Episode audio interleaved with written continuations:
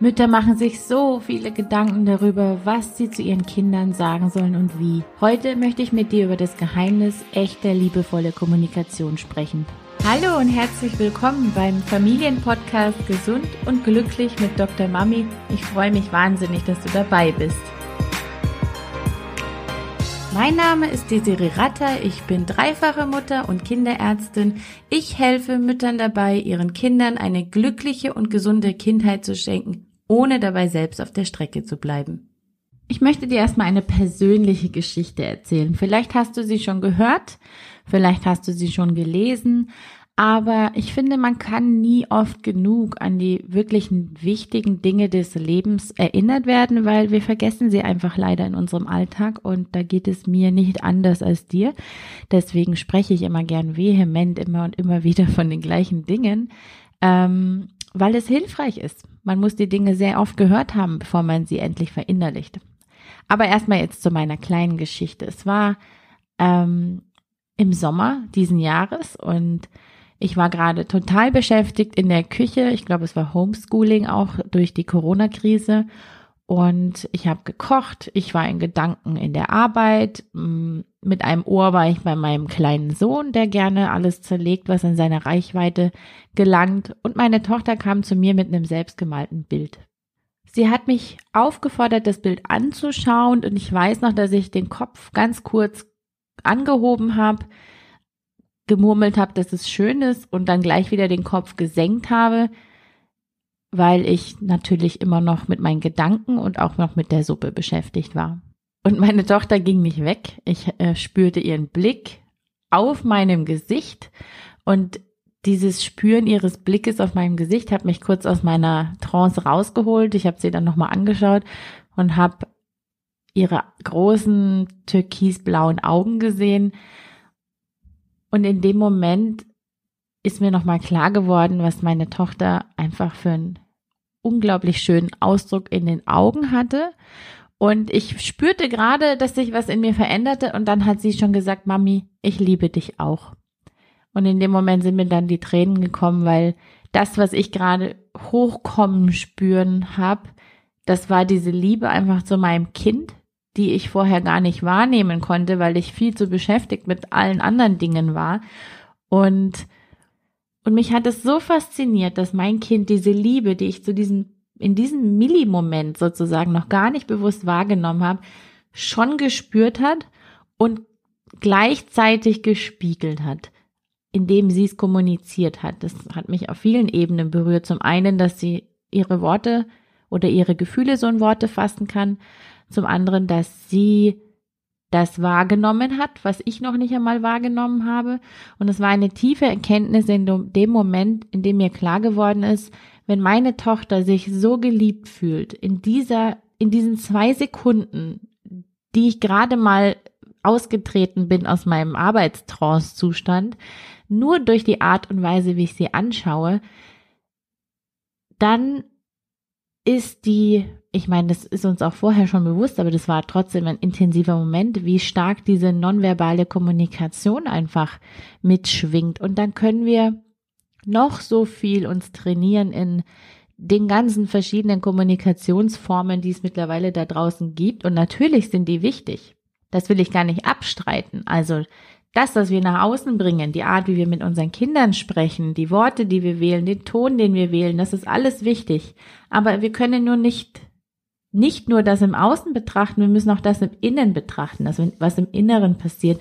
Und das war für mich ein ganz, ganz starker Moment zu sehen, dass die Kinder die Liebe spüren, ohne dass wir sie sagen müssen, ohne dass wir es aussprechen müssen, ohne dass wir ihnen was schenken müssen, ohne dass wir uns jetzt zwei Stunden lang Zeit nur zum Spielen für sie nehmen müssen. Sie spüren die Liebe in der Präsenz, weil sich dann dieser nebelhafte Schleier und dieses äh, unbewusste Starren vielleicht, nenne ich es mal so, dass wir Mütter dann so an den Tag legen, der löst sich und dann wird das freigelegt, was immer da ist. Und das versuche ich immer und immer wieder zu kommunizieren. Die Verbundenheit zwischen uns und unseren Kindern oder die Verbundenheit zu uns selbst, die ist immer, immer da. Nur wir nehmen sie nicht wahr, weil wir nicht bewusst sind, wenn wir so viele Gedanken haben. Und auch wenn wir uns zum Beispiel mit äh, Kommunikation beschäftigen, wenn wir uns darauf konzentrieren, wie wir reden, was wir reden, was wir sagen, was wir nicht sagen, welche Ausdrucksformen das kindliche Gehirn versteht und so weiter und so fort, das kann gerade dazu führen, dass wir nicht mehr präsent sind, weil wir so beschäftigt sind mit den ganzen Regeln, an die wir uns halten wollen, damit wir danach das Gefühl haben, wir sind gelungen in unserer Mutterschaft. Wir haben es gut gemacht. Wir haben Verbundenheit hergestellt. Das geht auch alles super, solange du tatsächlich auch dann schaffst, präsent zu sein, weil in dieser Präsenz wird die Liebe spürbar, die immer da ist. Und wie oft sind wir präsent in dem Moment, als meine Tochter zum Beispiel kam und wollte, dass ich ihr Bild angeschaut habe, habe ich sie ganz instinktiv mit einem Lob abgewimmelt im Endeffekt. Und ich habe den Blickkontakt gar nicht gehalten.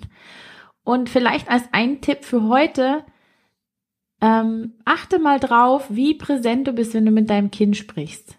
Bist du in Gedanken schon wieder bei den nächsten Kommunikationsregeln, die du durchgehen möchtest? Bist du in Gedanken, so wie ich es war, bei der Suppe und bei der Arbeit, die du ähm, noch absolvieren musst? Und es ist normal, natürlich, dass wir abgelenkt sind. Wir brauchen jetzt nicht so zu tun, als wäre unser ähm, einziges Ziel, 24 Stunden am Tag präsent zu sein. Nein, es gehört dazu, dass wir abgelenkt sind. Wir haben Pflichten, die wir tun müssen. Das ist alles in Ordnung. Aber trotzdem einfach mal Bewusstsein schaffen, wie präsent bist du eigentlich mit deinem Kind und halte den Blick. Du wirst nämlich feststellen, dass dein Kind dich wahrscheinlich öfters und eindringlicher mit wachen Augen anschaut, als du das zurückgibst und dass wir Eltern oder wir Mütter sehr häufig die sind, die den Blickkontakt wieder abbrechen weil wir in Gedanken schon wieder woanders sind.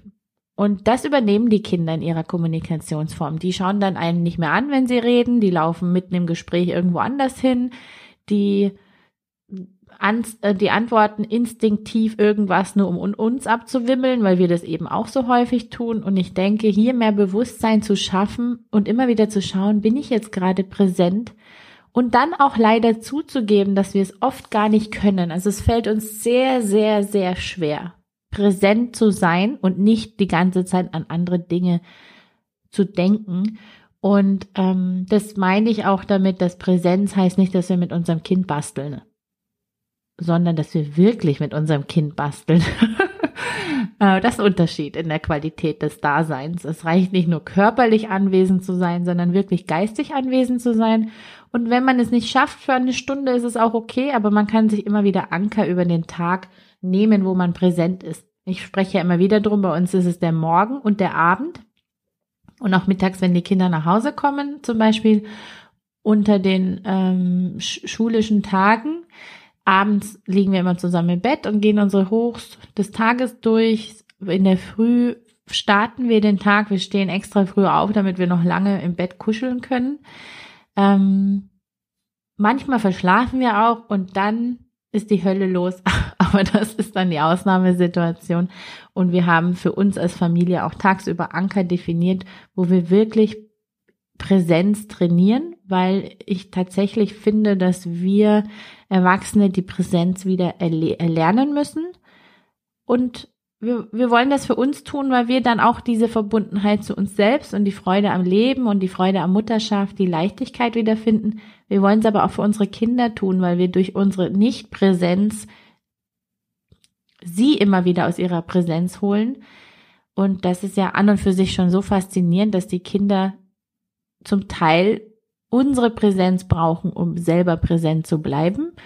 Und genau, das wollte ich einfach nur mal ansprechen, dass es viel, viel wichtiger als das, was wir tun, sagen und machen, ist die Fähigkeit, präsent zu sein, denn aus der Fähigkeit, präsent zu sein, entwickelt sich ganz natürlich, dass wir anders sprechen, dass wir anders kommunizieren, dass wir anders ähm, Konflikte lösen und auch besser mit unseren eigenen Emotionen umgehen. Also die Basis, echte, liebevolle Kommunikation ist unsere Fähigkeit, präsent zu sein.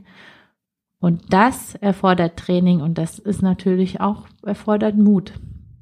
Und wenn dich das Thema interessiert, dann bleib einfach dabei, weil die nächsten Wochen werden wir immer wieder darüber sprechen, über Präsenz und über Kommunikation.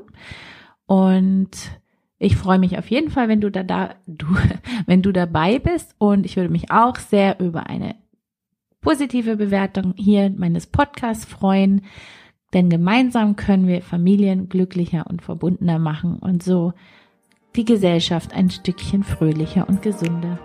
Alles Gute, bis bald!